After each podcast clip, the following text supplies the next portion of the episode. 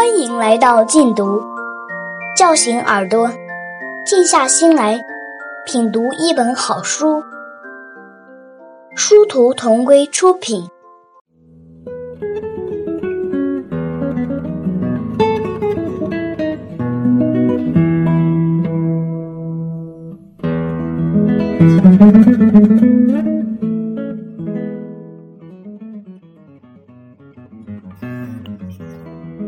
蓝色的海豚岛，美国斯奥台尔著，富定邦译。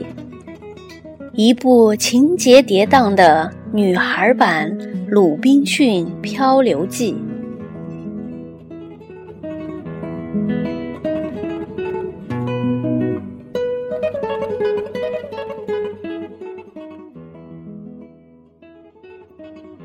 第二十二章。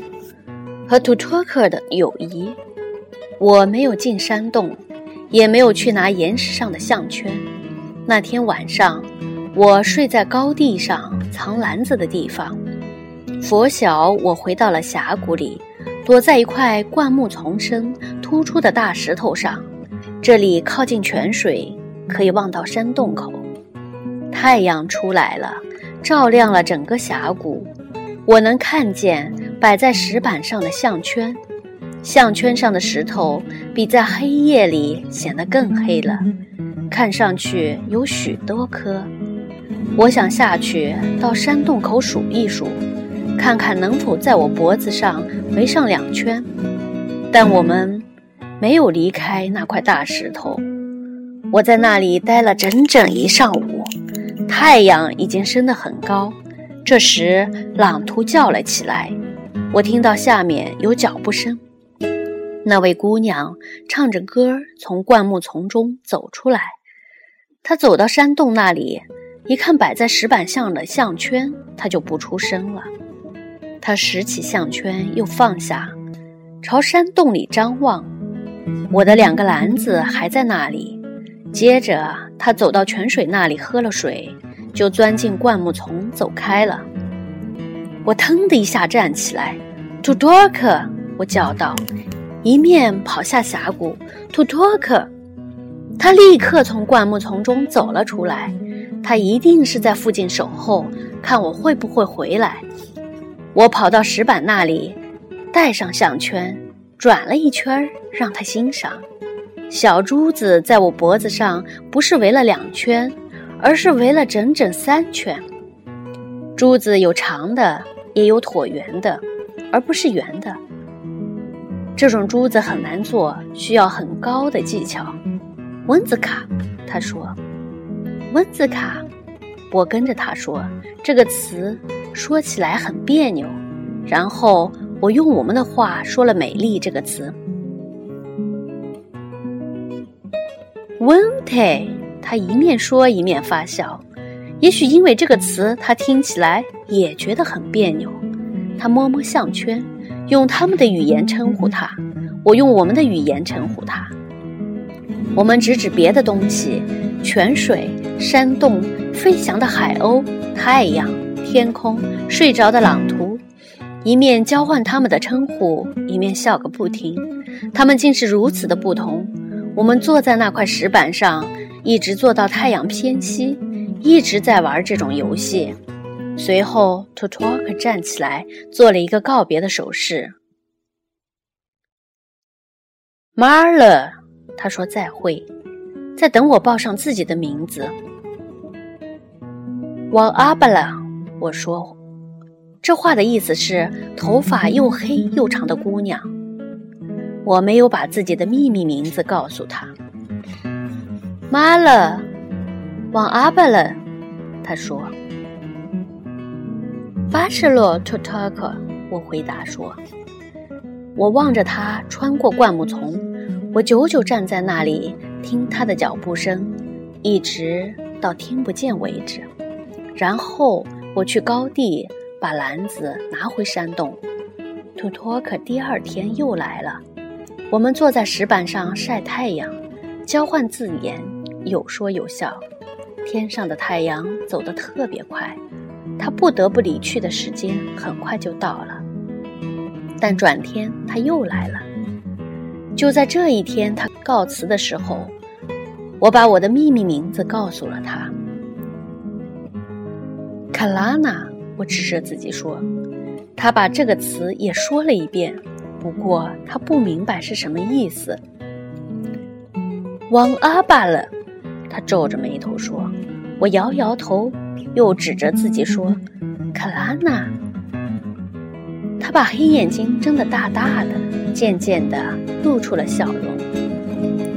巴舍罗，卡拉娜，他说。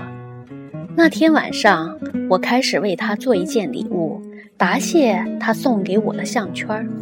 起初，我想给他一对骨头耳环，后来想起他的耳朵没有穿过耳洞。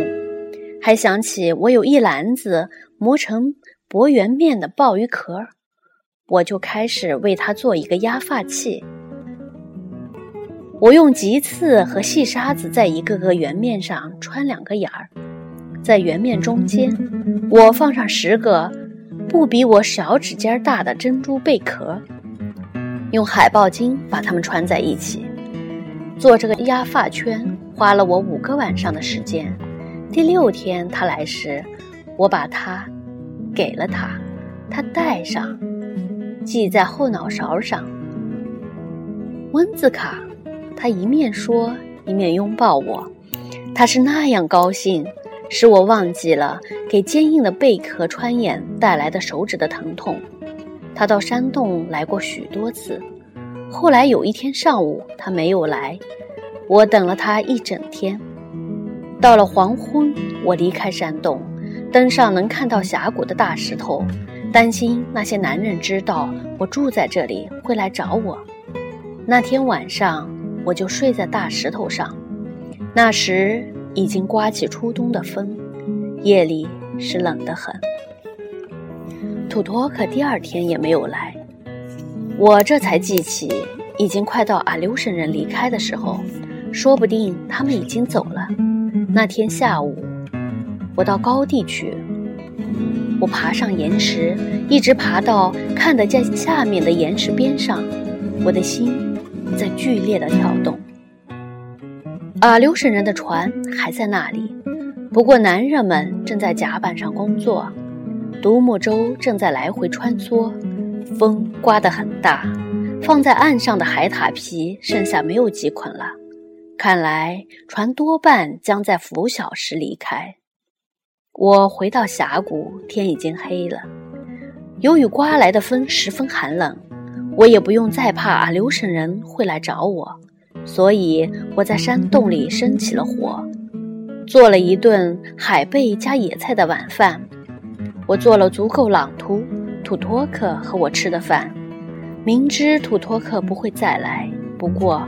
我还是把他的饭放在火堆旁边等着他。一次，朗图叫了起来，我也仿佛听到了脚步声，连忙走到洞口听个仔细。我等了很久，没有吃东西。云从北方堆上来，布满了寒冷的天空。风越刮越大，在峡谷中狂呼乱叫。最后，我只好用石头把洞口堵上。拂晓，我去高地，风停了，海上浓雾弥漫，灰色的波涛洗刷着海豚岛。我等了很久，才看得见珊瑚湾。后来，阳光终于驱散了浓雾，小巷已经空了。那红色鸟嘴一般的船头上挂有红帆的阿留申人的船。已经开走了。起初，我以为可以马上离开山洞，搬到高地上的房子里去住，是件令人高兴的事。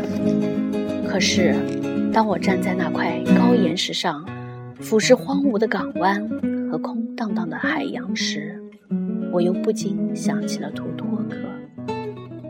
我怀念我们一起坐在阳光下度过的所有时光。我仿佛还能听见他的声音，看见他在欢笑时眯缝起来的眼睛。朗图在我脚下的峭壁上跑来跑去，像尖叫的海鸥狂吠。第一湖在蓝色的水面上，一面捕鱼，一面喋喋不休。远处，我听见海象在吼叫。可是，当我想到图托克时，这个海岛忽然又显得那样冷清。